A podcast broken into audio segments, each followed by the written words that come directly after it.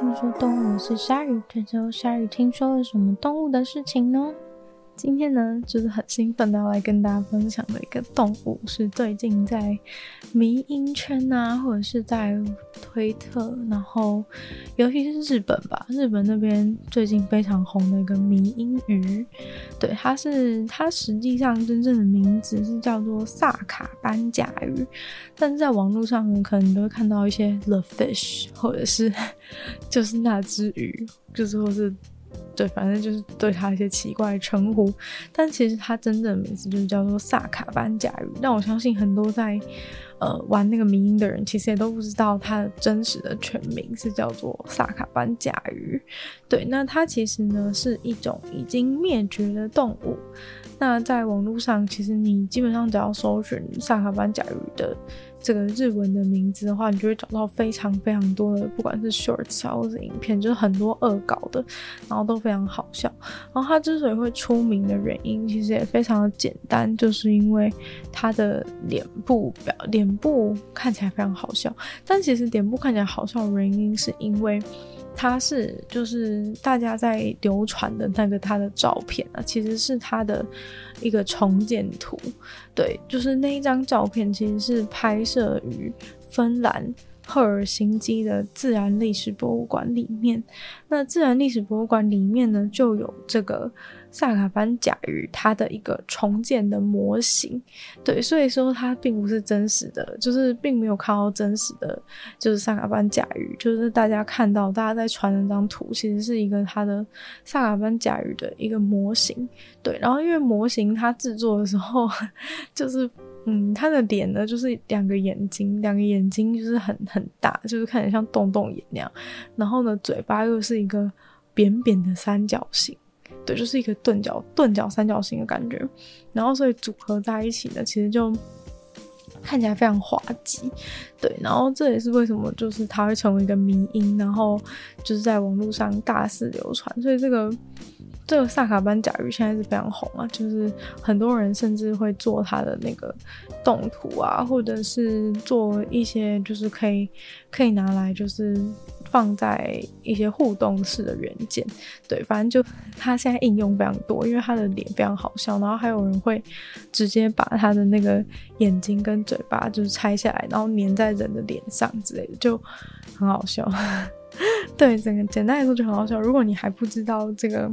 流行话，今天听说动物呢，竟然还可以带你跟上流行，真的太扯了。反正总之，今天我们就来了解一下这个萨卡班甲鱼吧，因为其实。老实说，我自己会有兴趣的原因，除了它很好笑之外，就是我在那看它的时候，我一开始是以为它是河豚呢、就是因为它长得其实蛮诡异的，就是它圆滚滚的，然后呢，但是它又呃，它后面又长长，其实就是有点，我真的觉得蛮像河豚的，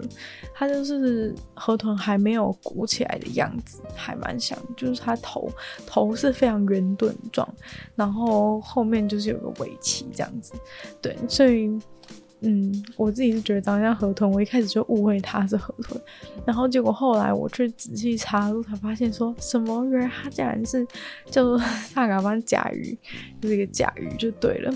对，那甲鱼的话，如果你直接搜寻甲鱼的话，其实是都会找到跟这个东西长得差非常多的东西，就是它并不是。就是它跟甲鱼应该是蛮不像的，对，它虽然叫萨卡班甲鱼，但是如果你查甲鱼的话，应该会找到一些长得像鳖的生物，对，但是就是不是。那我们就来正式介绍一下这个萨卡班甲鱼了，它的长度啊大概是有二十五公分左右，所以其实。算蛮长的，因为你想看这种美术用的尺的话是三十公分，那它有二十五公分，其实是已经蛮长，所以它绝对不可能是河豚。但是我们看照片的时候，并不知道它真实的大小，所以才会才会有这样子的误会。但是我不知道是不是只有我觉得像河豚啊，因为我看网络上大部分的人都是形容它长得像是蝌蚪。对，那这个萨卡班甲鱼的话，他们就是连就是那种正式的文件都说它的形状类似于蝌蚪，就是它的头很大，然后呢到后面的身体是变很扁平，然后就是就是呃尾巴的部分就是压扁，这个部分确实是蛮像蝌蚪的，然后尾巴的部分是弯曲的，然后它缺乏鳍的缺缺乏鳍的特征，对，所以它其实是蛮不像鱼的一种鱼。对，然后最具有象征意义的就是在于它的眼睛，那也是之所以会被做成迷因的一个重大原因，就是因为这个眼睛嘛。因为它的眼睛呢，就是被形容说是像汽车的车头灯一样，像车头灯一样的意思，其实就是说它两个眼睛都是在正面的平正面的平面上。那这其实对鱼来说蛮蛮特别的，因为大部分的鱼就是都是眼睛是长在两个侧边，那。他的眼睛却是长在就是两，却是长在他的正面的前面，所以就是很像车头灯，然后又大大圆圆的。然后这个萨卡班甲鱼啊，它其实是非常特别的一点，就是它身上竟然是有护盾的。讲护盾，突然觉得很像 那种游戏的角色，还是怎么样？就是身上有护盾，然后就是就是可以保护它身体。所以其实它身体是非常坚硬的。它身体呢，在它的这个上背部，就是上面的部分，背部的部分有一个盾板，然后在它的下腹部。的地方也有一个深曲线的副板，所以呢，上面一个盾板，下面一个盾板，它等于就是有两片非常大的护盾直接装在它身上的感觉。所以说，它是一个，呃，实际上摸起来应该是很坚硬的一只鱼。然后它的头上面也有头盾，然后头盾上面甚至会有一个类似特征性的一个小凸起。对，就是可能就是像像是泪滴形啊之类的小凸起在它的头上面，头盾的部分。那除了这个背盾啊，然后还有腹盾跟头盾之外，它还有就是这种狭窄的鳃板。对，还有鳃板是覆盖在它的鳃的区域。那其余剩下没有这个盾的部分的皮肤呢，才是就是有一些。呃，带状的顶片就是覆盖在它剩余没有被盾盖住的皮肤上面。那它的眼睛呢，就像前面讲的，是往前看的，在它的脸的正前方。那在眼睛的前，眼睛的下方呢，可能会有两个小鼻孔。对，然后呢，这个部分就是在它的头部的。最前端就是头部最凸起的部分，就是头的正面最凸出来的部分，就是它的这个鼻孔的部分。那它的尾巴呢，相对呢比较。相对它的这个整个身体来说，其实是也算是一个蛮大的特征。因为前面的话就是一个圆滚滚的，然后后面然后长长的身体连接到后面就有一个这样子的尾巴。那它的尾巴的后面是有个小小的鳍薄膜的边界，把它包围起来。对，那它这种尾部结构其实并不明显，就感觉很像尾巴是跟它的整个身体，跟它前半段整个身体是连接在一起。这种不明显的尾部结构呢，是跟明显跟现在被归归类于就是类似它这种异鳃类的鱼是差蛮多的。对，然后因为像是异鳃类鱼的话，它的尾鳍看起来是比较。比较交叉，两个交叉对称，但是我们这个萨卡班甲鱼呢，它就是不是长这样，它感觉就是后面凸起来一片，然后那一片就是有一个奇薄膜的边界去包围住。那前面有提到说，最近出名的这个萨卡班甲鱼呢，它是来自就是芬兰赫尔辛基的自然历史博物馆。那其实，在其他的地方，像是巴黎的自然历史博物馆，其实也能够看到那个萨卡班甲鱼的这个标本。那它其实这个。萨卡班甲鱼，它的名字是来自于它被发现的地方。它被发现的地方呢，是在玻利维亚的一个村庄，然后呢，就用那个地方的名字来取名，就叫萨卡班甲鱼。对，那这个是这个萨卡班甲鱼，他们这个属就是第一批化石被发现的地方。然后那个地方就是被发现到一大堆，就是这种萨，就是萨卡班甲鱼这个属的。一大堆化石标本，对，那呃那个地方大概有同时同时一个地方就出现玻利维亚的物种，就出现了三十个不同的已知标本，对，所以说就是感觉很聚集，就是全部的萨克班甲鱼怎么全部都堆到这边，在一个很假很小的很小的一个区区域里面一挖就找到很多，那。这个原因呢，被发现有可能是因为，嗯，这可能是一大群的鱼类就是聚集在同个地方死亡的状态，所以他们才会在呃一个那么小的范围，所有的所有的鱼的标本 cos 全部都停留在同一个地方。那这很有可能是，比如说有的时候啊，遇到一些就是。巨型的风暴，像比如说像是，呃，虽然玻利维亚那边应该不是叫台风，但是反正就类似于那种风暴的时候，那可能就会有大雨啊，或者是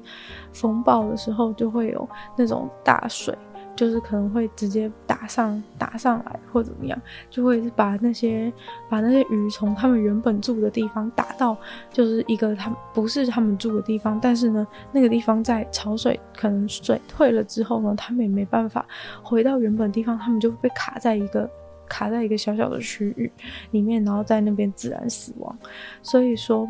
嗯，这个这就是有可能为什么就是在那个同玻利维亚的一个小小区里面，就是全部的鱼就是都是一大堆标本，全部都聚在这边，就是一个呃巨型的 巨型的鱼类死亡事件。那其实除了那个。萨卡班甲鱼之外啊，其他的很多的腕足动物其实也都有在同一地方被发现，所以真的很有可能是就是冲上来，然后全部被在同一个地方死掉的。那前面其实有稍微提到，就算大家真的非常非常喜欢这个萨卡班甲鱼呢，你也没有机会可以看到它死而复生，因为它已经是一种已经灭绝的鱼。那它是属于一种没有下颚的鱼属，对，然后他们生活是生活在。奥陶纪的时期，对，所以如果 你真的很想看到它，假设你今天真的很幸运的拿到了时光机的话，记得把它转到奥陶纪，你才有办法找到这个 萨卡班甲鱼。对，那他们真的是非常可爱，是有太多人希望他们死而复生到一种程度，是我看到有人就是用 3D 电影机，然后印出一个一个小小的，就有点像鱼标的感觉，然后之后呢再把它磨一磨，然后把它磨成它形状，然后再给它上色。就是这这真的做的超级像，超级像迷里面的那一只，就是非常像那个我们那个芬兰赫尔辛基自然历史博物馆里面的那一只萨卡班甲鱼，就是做的真的超像。然后他那个影片最后还说什么，哦，就是做了这么多的萨卡班甲鱼，什么就算他们已经灭绝了，什么也没有关系，什么有这些火，有这些可爱的鱼标陪伴你的感觉，我就觉得超好笑。就是大家真的，大家真的为这个萨卡班甲鱼非常疯狂啊！虽然说他们就是生活在奥陶纪，就是也已经呃过了非常久了。那他们作为这种没有下巴的鱼啊，就是它虽然没有下颚，但是呢，他们吃东西的时候，他们的嘴巴里面是有大概。呃，六十乘、六十行、六十行的这个小小的骨板，那骨板其实就是硬硬的，然后一片一片一片这样子，然后再覆盖它的嘴巴内部。那这些骨板很酷的事情是，这些骨板是可以移动的。然后他们在吃东西的时候呢，就是透过口腔啊，然后跟喉咙去扩张，然后收缩、扩张、收缩，然后就把要吃的东西连同水，就是一起吸进他们的嘴巴里面，大概是这样子的方式。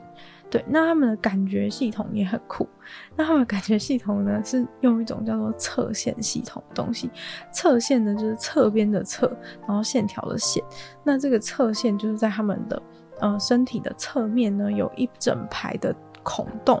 那这些孔洞就很像一些那种 sensor 侦测器一样。就这些孔洞，就是里面其实都是有开放式的这种神经末梢，所以它这个洞里面其实是有神经的。那他们这个洞里面有神经，就可以去检测水中非常微小的运动，就等于水从旁边流过去的时候，他们这个洞啊就可以去侦测附近的水流移动。那因为他们这个洞有一整排的关系，所以说它每一个洞侦测到的资讯，其实组合起来，你就能够了解附近水流动的一些状况。对，所以他们这个感觉系统非常的酷，就是你利用这种方式，你就可以可以去感觉到，哎，是不是有可能大型的掠食者在他们的附近移动？那可能影响到水流，他们的孔洞就能够去侦测到。这个侧线系统的使用大概就是这样。然后这一些这个侧线系统啊，其实就能够让就是萨卡班甲鱼他们能够去检测，就是水中哪个地方有障碍物啊，哪个地方有干扰，然后他们就能够去了解要去往哪个方向前进，还有距离大概是如何，都可以透过他们的这个测线系统的孔洞来达成，所以就是非常的厉害。那今天的听说动物插播就到这边结束了，因为其实关于这个已经灭绝的萨卡班甲鱼，其实能能目前能找到的资料没有到那么多，所以就大概是这样。那希望大家就是如果不知道萨卡班甲鱼的人呢，可以去搜搜看他们，看到他们脸的一整天心情感觉都会变好。那如果是已经知道、已经很喜欢萨卡班甲鱼的人的话，希望听完这一集，就是哎，对这个迷音的鱼有更多的了解。就希望就是大家喜欢今天的节目。那如果觉得不错的话呢，希望把这节节目分享出去，给更多就是跟你一样喜欢萨卡班甲鱼的朋友。那就再次感谢我们订阅赞助的会员：大鱼男子 James、KU、毛毛、黑牡丹还有 ZZ。那也可以在我们的这个下方找到 Patreon 的连接，如果你愿意继续支持鲨鱼创作的话。那如果就是有意愿，就是帮我们留个星星的话，在 Apple Podcast 留星星的话，也非常的感谢你。就希望这个。这个听说动物的节目呢，能够继续在每周五跟大家相见。那如果还想要听更多的话，可以去收听我的另外两个 podcast，其中一个是《女友的纯粹理性批判》，会在每周三更新；另外一个的话呢，就是我们的鲨鱼，会在每周二四跟大家分享一些国际新闻新资讯。那我们就下次见喽，拜拜。